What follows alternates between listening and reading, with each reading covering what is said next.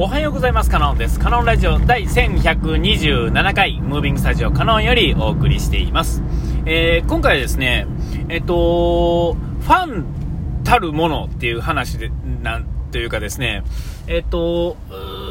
喫茶店ラジオのですね、すみへいがですね、えっと、あいみょんっていうアーティストの方がですね、の大ファンでしてですね、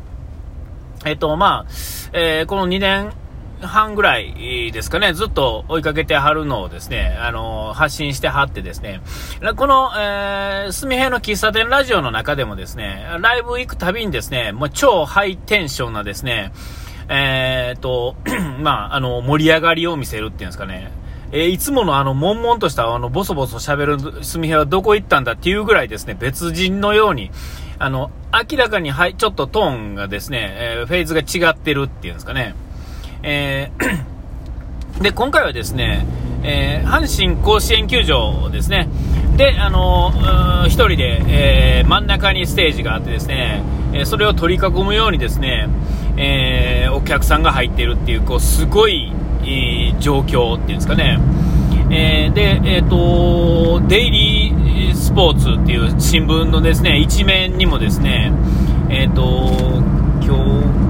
あれですか、今日6日、11月6日の、ですね、デイリーのですね、一面がですね、全部あいみょんのライブの記事ですね、そんなことが起こるぐらい、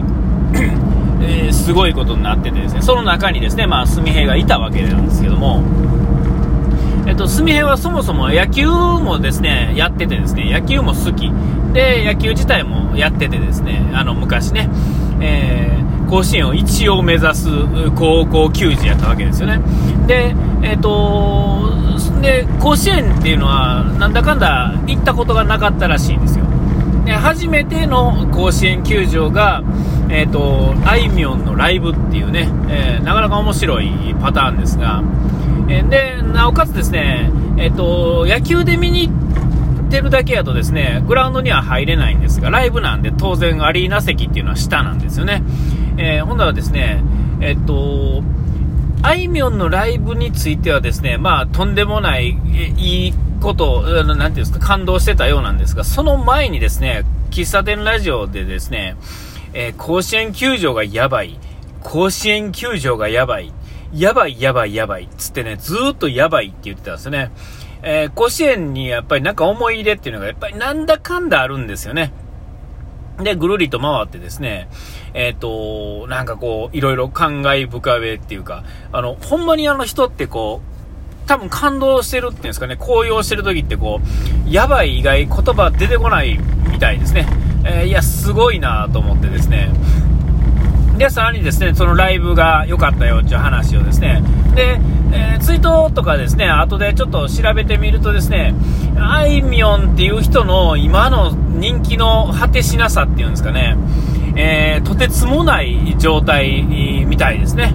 まあ、あんだけの人数をですね、たった1人でですね、えー、呼び寄せることができるっていうのは、まあ、普通ではまあ、なかなかないですよね。うん。いや、だからすごいんですよ、多分ね。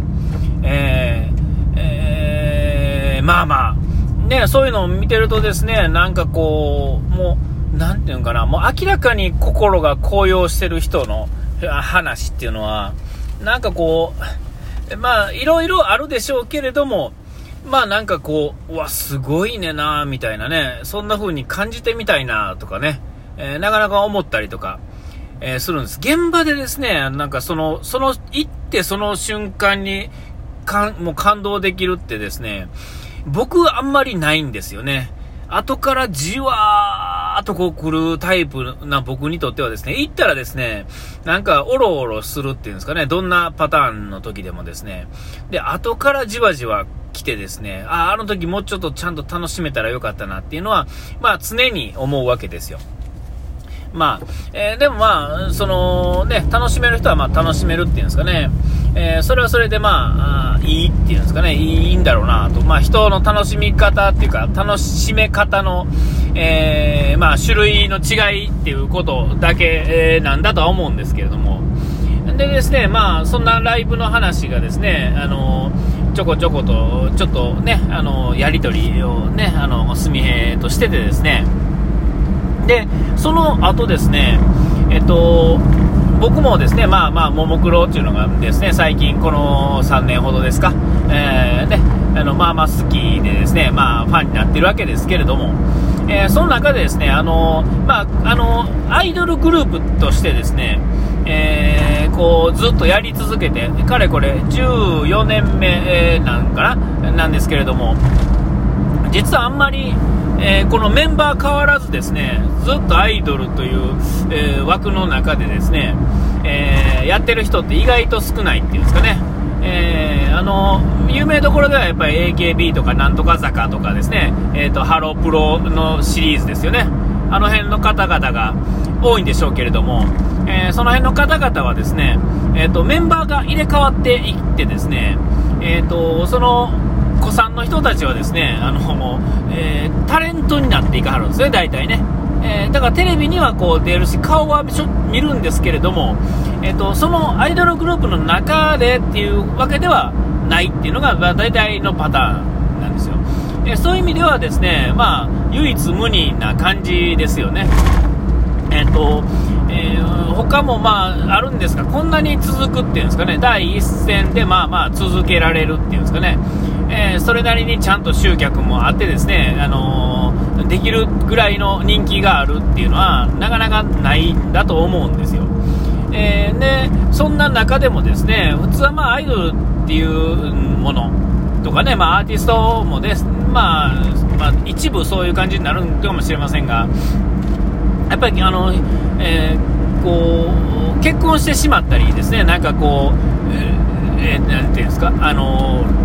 報道ですね、なんか、えーと、すっぱ抜かれたりとかするとですね、まあ、人気が落ちるんで、それはまご法度だったりとかっていうのはよくある話だと思うんですけども、えー、ことももクロに関してはですね、なんかこう、その、えー、なんていうかな、あの若い若い時のなんていうかな、ノリノリので行く、そういうのとはちょっと違ってきてるっていうんですかね。えー、それはまあ運営側のこう攻め方がまあしっかりしてるからっていうのもあるんでしょうけれども、えー、それの運営の方針とそのそれをのさらに超えてくる人間味がですね、えまあ、もろもクロがですね長生きしている、まあ、理由ではあると思うんですけども、えー、その進化の中でですねアイドルのこの常識としてですね基本あんまり結婚とか、ね、そういうのとかっていうのは、えー、第一線のままっていうのはなかなか